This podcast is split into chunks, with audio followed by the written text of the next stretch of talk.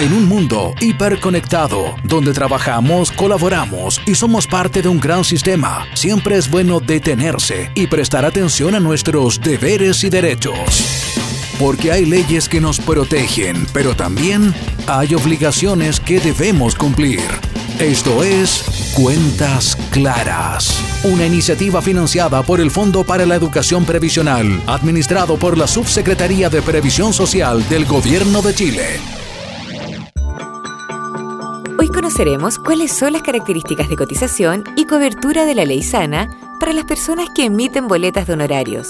La ley sana es un seguro de carácter solidario, obligatorio para todos los padres y madres trabajadores de niños y niñas mayores de un año y menores de 18 años, afectados por un cáncer, un trasplante de órgano sólido y de médula ósea, fase o estado terminal de la vida, un accidente grave con riesgo de muerte o secuela, a contar del 1 de diciembre de este año, se incorporará a este seguro el accidente grave con riesgo de muerte o de secuela funcional severa y permanente.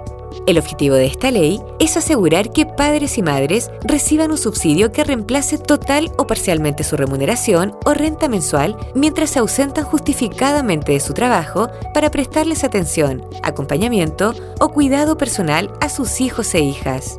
Si eres persona trabajadora honorarios, el seguro Ley Sana te cubrirá de forma automática con el pago de tus cotizaciones a partir de cada operación renta, iniciándose a partir del 1 de julio del año en que se pagaron las cotizaciones y hasta el día 30 de junio del año siguiente.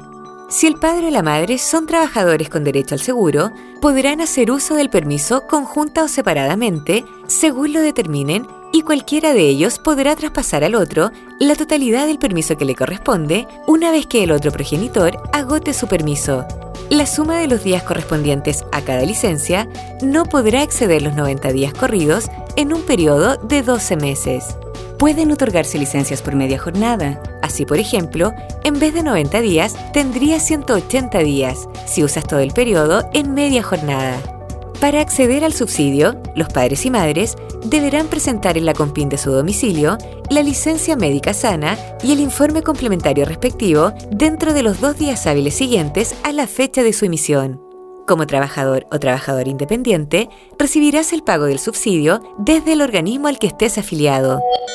En un mundo hiperconectado, donde trabajamos, colaboramos y somos parte de un gran sistema, siempre es bueno detenerse y prestar atención a nuestros deberes y derechos. Esto fue Cuentas Claras, una iniciativa financiada por el Fondo para la Educación Previsional, administrado por la Subsecretaría de Previsión Social del Gobierno de Chile, www.previsionsocial.gov.cl. Este fue un mensaje de Archie. Somos lo que Chile escucha.